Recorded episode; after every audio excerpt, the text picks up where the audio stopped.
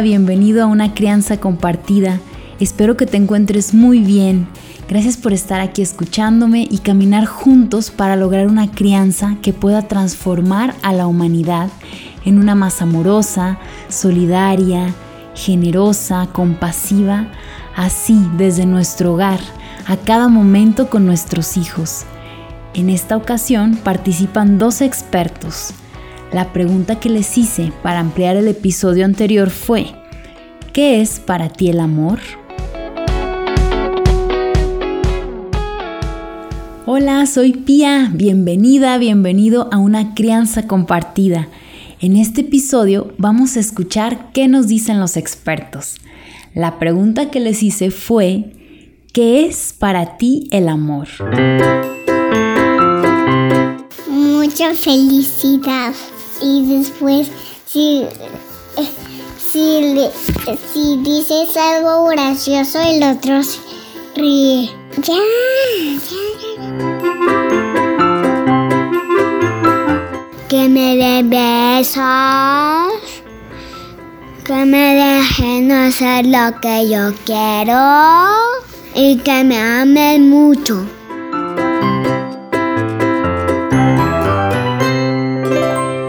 ¿Qué tal, eh? Me parece maravilloso que ellos nos puedan compartir desde su perspectiva, desde lo que han interiorizado, desde su punto de vista de algo tan importante sobre lo que es el amor.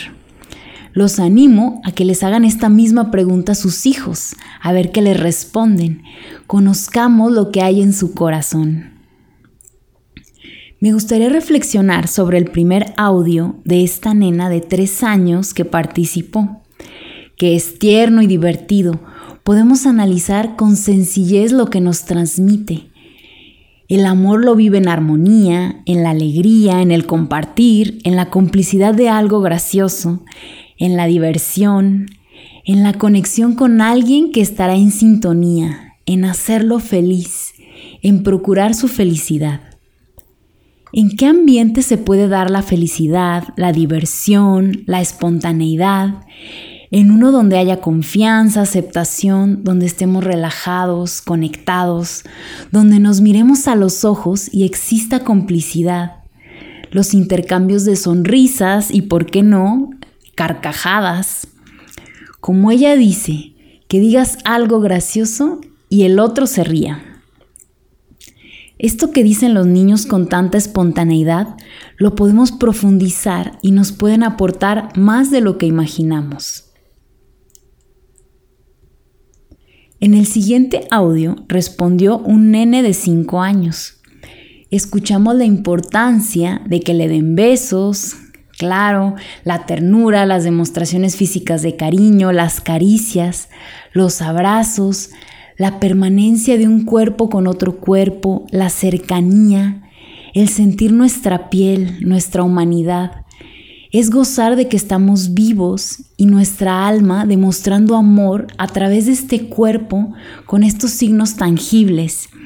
Y es una necesidad súper, súper básica de los niños, mucho más de los bebés, ya que ellos estuvieron nueve meses ahí adentro, siendo uno mismo con mamá.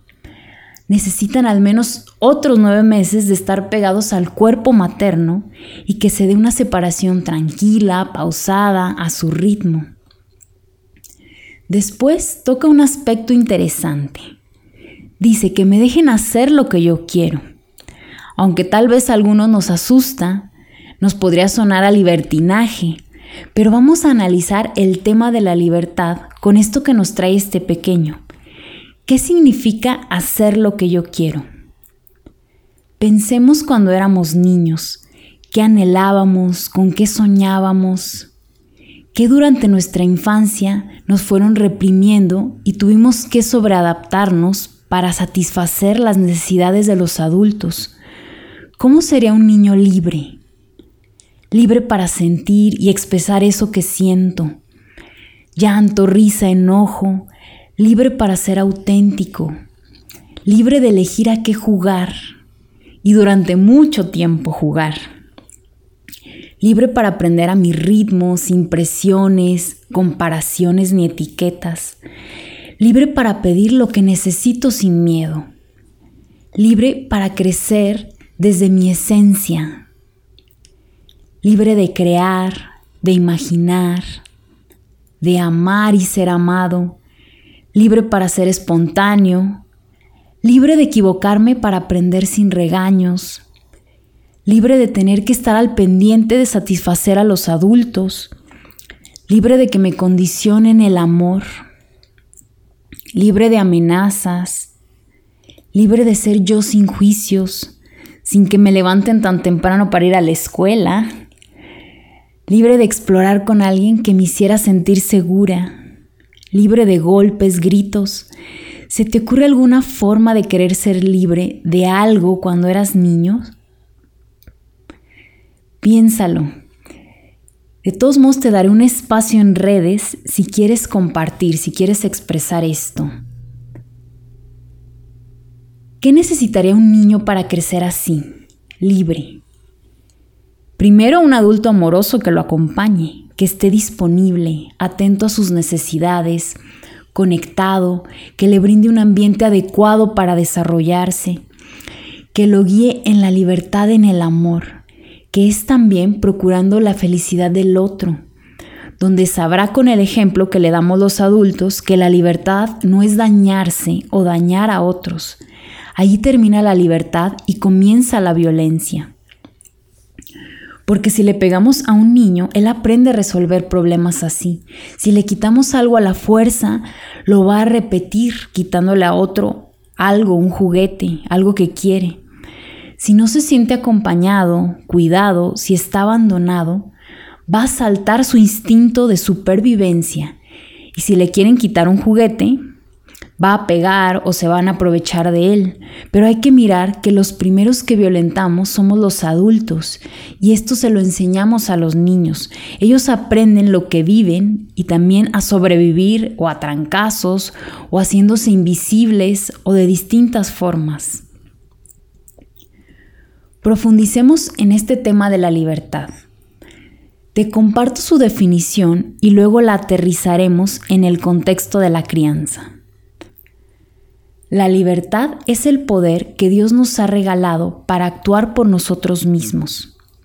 Nos ha creado como seres libres y quiere nuestra libertad para que podamos optar de corazón por el bien y alcancemos nuestra felicidad. Cuanto más hacemos el bien, tanto más libres nos volvemos. El optar por el mal nos hace libre en apariencia, ya que el mal no da la felicidad, sino que nos priva del verdadero bien, nos ata a algo carente de valor y al final nos esclaviza. Dios quiere que nosotros, en libertad, optemos por nuestra felicidad, optemos por amarlo y amar al prójimo. Un ejemplo de esto es cualquier adicción. Aparenta que es algo bueno, se presenta lindo, atractivo, pero terminamos sin libertad. Nos convertimos en esclavos. El ejercicio de la libertad es un derecho original de la dignidad humana. También incluye la libertad de elegir lo equivocado. Se atentaría contra la libertad de una persona si no se respetara su libertad. La libertad en el ser humano es una fuerza de crecimiento y de maduración en la verdad y la bondad. Muy bien, ahora que sabemos la definición de libertad, la pregunta es, ¿cómo acompañamos a nuestros hijos a ser libres? O sea, que sepan elegir el bien, que sepan elegir amar y evitar el mal. No hay una sola respuesta es incluso una experiencia de vida en lo cotidiano. Es que ensayen prueba y error con nosotros acompañando, dejándoles que se equivoquen, reflexionando de forma respetuosa con ellos las consecuencias, dejándoles elegir todo lo que se pueda y también que asuman las consecuencias naturales. Claro que los adultos estamos allí para cuidar y proteger, a ellos y con los que conviven. Claro que habrá cosas que realmente no podrán elegir o hacer o que existe riesgo de que se dañen su integridad física y la de otros. Y para eso es el acompañamiento cercano. Pero hay mucho más en lo que podemos dejarles elegir. Por ejemplo, la ropa que usarán, darles alternativas saludables de comer, propuestas de talleres, deportes, actividades artísticas que ellos puedan elegir. Y si no les gusta, probar con otra cosa. La infancia es tiempo de descubrir sus talentos, sus pasiones, de un autodescubrimiento, pero no pueden hacerlo solos. También hay que ayudarles a descubrir el mundo, hay infinitas posibilidades. En la adolescencia es tiempo de poner más en práctica con cierta autonomía los talentos descubiertos en la infancia, en escenarios reales que también se puedan equivocar, pero que tengan la confianza de regresar a nosotros como un puerto seguro y volverlo a intentar. Nuestros hijos tampoco pueden saber elegir si les imponemos, si los controlamos en exceso, si marcamos todo lo que hacen en su vida, si queremos que realicen nuestras frustraciones o si proyectamos nuestros propios sueños no cumplidos en ellos, si tenemos nuestras altas expectativas en ellos o comparamos queriendo que sean otros.